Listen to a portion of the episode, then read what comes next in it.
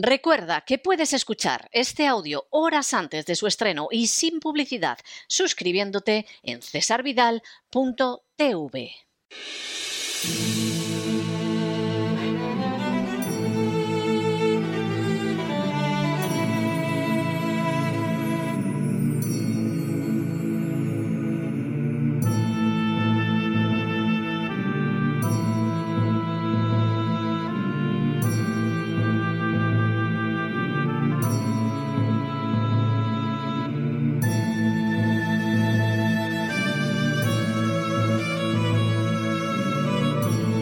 La voz con César Vidal, desde el exilio. Muy buenos días, muy buenas tardes, muy buenas noches y muy bienvenidos a esta nueva singladura de La voz.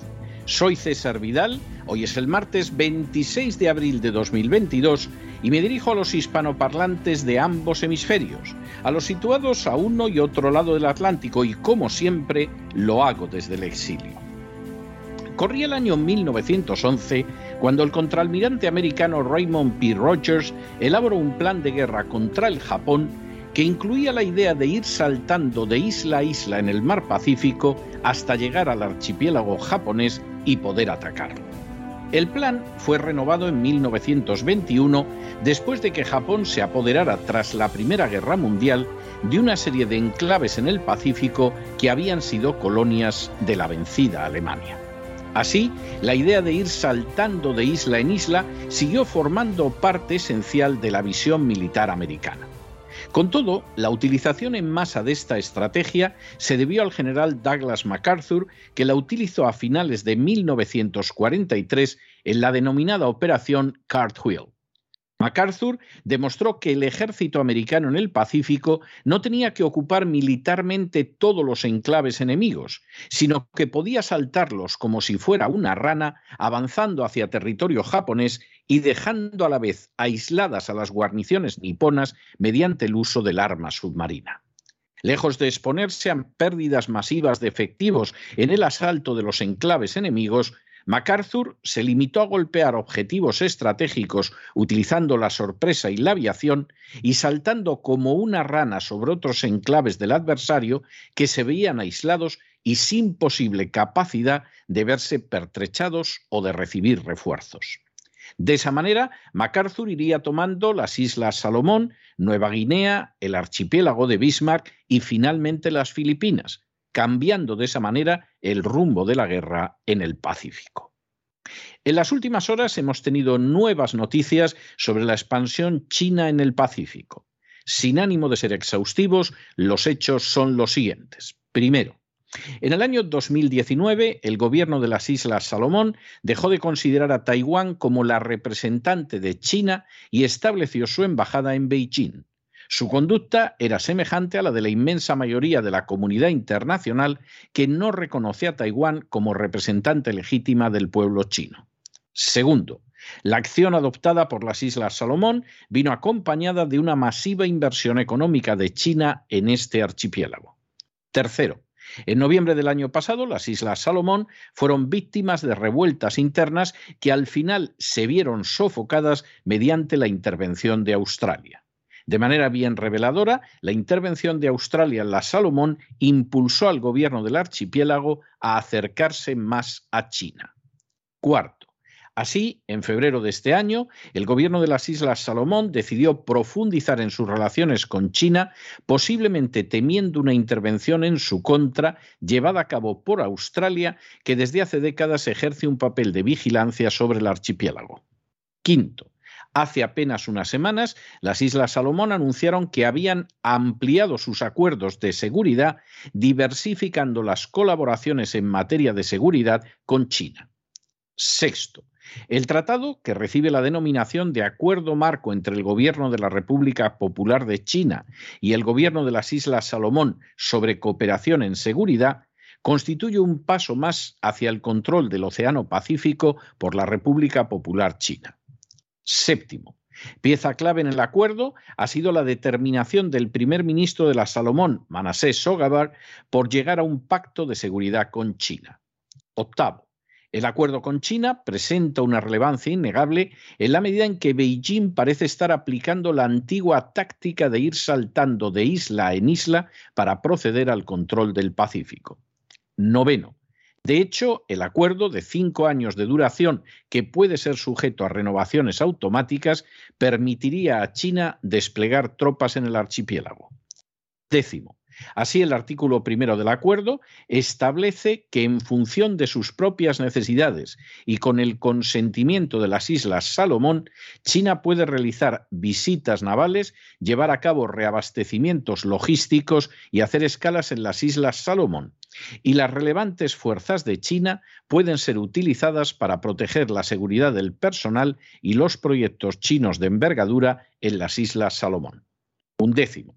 Estos términos permitirían a China en un momento determinado interferir en las rutas marítimas y aéreas que conectan Estados Unidos con su aliada Australia y con Nueva Zelanda. Duodécimo.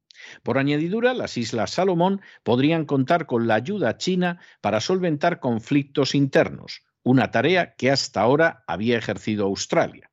Así, el citado artículo 1 del acuerdo señala que en función de sus propias necesidades, las Islas Salomón pueden solicitar a China que envíe policías, policías armados, personal militar y otras fuerzas armadas y de mantenimiento del orden a las Islas Salomón a fin de contribuir al mantenimiento del orden social, protegiendo la vida y propiedades del pueblo, proporcionando ayuda humanitaria, llevando a cabo labores de rescate o procurando asistencia en otros asuntos acordados por las partes. Décimo tercero. El acuerdo con China podría representar pues una clara protección contra cualquier intento de intervención australiana o americana destinada a derribar al gobierno actual de las Islas Salomón. Décimo cuarto. En la misma línea del acuerdo con las Islas Salomón, China se encuentra a punto de suscribir un acuerdo de seguridad con Papúa Nueva Guinea, un enclave situado al norte de Australia. Y decimoquinto, igualmente China ha manifestado su interés en realizar mejoras en una pista de aterrizaje de Kiribati. Las obras serían de carácter civil, pero se realizarían a 1.900 millas del estado americano de Hawái, esencial para el control del Pacífico. El Océano Pacífico se convirtió desde el siglo XIX en un escenario de importancia excepcional para el control geoestratégico del mundo. Si en ese siglo Japón, Francia, Inglaterra, Alemania, Holanda, España y los Estados Unidos tenían un peso mayor o menor en sus aguas, la guerra hispanoamericana de 1898 reforzó el papel de los Estados Unidos y expulsó a España de su ámbito. La Primera Guerra Mundial dejaría fuera del escenario a Alemania, otorgando un poder todavía mayor al Japón. Tras la Segunda Guerra Mundial y la caída de los imperios coloniales europeos, el Pacífico se convirtió en un lago americano en el que contaba con la colaboración de Australia y del Japón. Esa situación se ha visto alterada gravemente en este siglo por el resurgimiento de China como gran potencia. Mediante una estrategia sagaz e inteligente de salto de islas, China ha ido extendiendo su capacidad de acción militar sin intervenir en absoluto en el menor conflicto armado, con un coste bajísimo y favoreciendo además su extraordinario avance económico. Frente a una manifestación de poder militar de Estados Unidos que suele resultar costosísima, que no pocas veces se sella con el fracaso, como en el caso de Afganistán, y que es percibida como intolerablemente agresiva por los países del Pacífico, China ha preferido cultivar la diplomacia y las relaciones comerciales.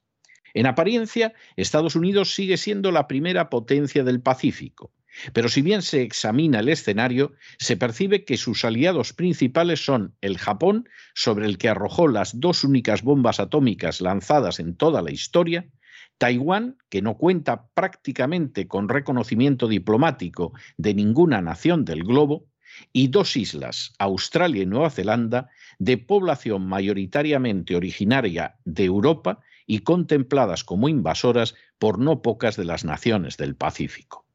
Cortar las líneas de comunicación de Estados Unidos en el Pacífico se va convirtiendo día a día en una tarea más fácil para una China convencida de que a medio plazo puede convertirse en la primera potencia mundial. En paralelo, Estados Unidos se ha involucrado en una guerra que se desarrolla tan lejos del continente americano como Ucrania, que provoca el distanciamiento creciente de unos aliados europeos que se sienten empujados al borde de la crisis económica por ese conflicto, que parece haber olvidado totalmente el papel de la diplomacia en la política internacional y que ha revertido la inteligentísima política del presidente Nixon de mantener separados a China y a la Unión Soviética al arrojar a Rusia en brazos de China. A esa suma de torpezas se une una ironía de la historia, la de que Estados Unidos, que diseñó la táctica del salto de rana para controlar el Pacífico, al final tiene que ver cómo ese tipo de acción es aplicado en su contra por la República Popular China. Pero no se dejen llevar por el desánimo o la frustración. Y es que a pesar de que los poderosos muchas veces parecen gigantes, es solo porque se les contempla de rodillas y ya va siendo hora de ponerse en pie.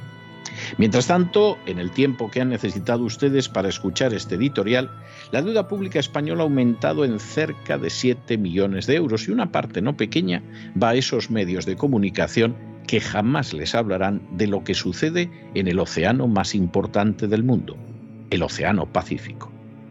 Muy buenos días, muy buenas tardes, muy buenas noches. Les ha hablado César Vidal desde el exilio. Que Dios los bendiga.